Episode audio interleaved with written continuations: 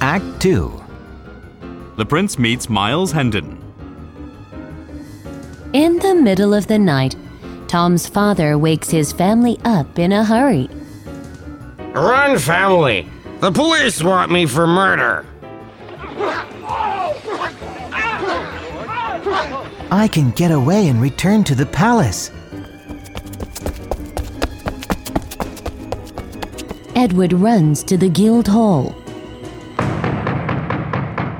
Open the door. I am the Prince of Wales. Get away from here, or I will beat you. Soon, Edward is surrounded by a crowd. Prince or not, you are brave. My name is Miles Hendon. Come with me. The king is dead.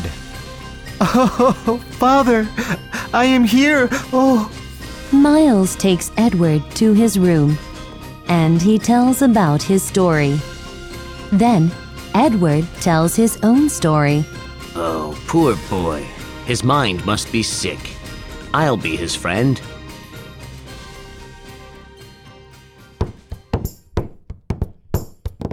Edward follows a thief named Hugo out of London into the forest. Tom's father is waiting for Edward there. Wow, now do you know your father? you tricked me into coming here. My father was the king.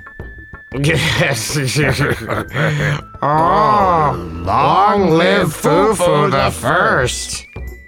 Hugo takes Edward begging. Ah, please, sir, give me a penny. My brother will tell you how sick I am. Poor man, I will give you three pennies. He is a thief. He has picked your pocket. Hugo jumps up and runs away, and Edward runs the other way.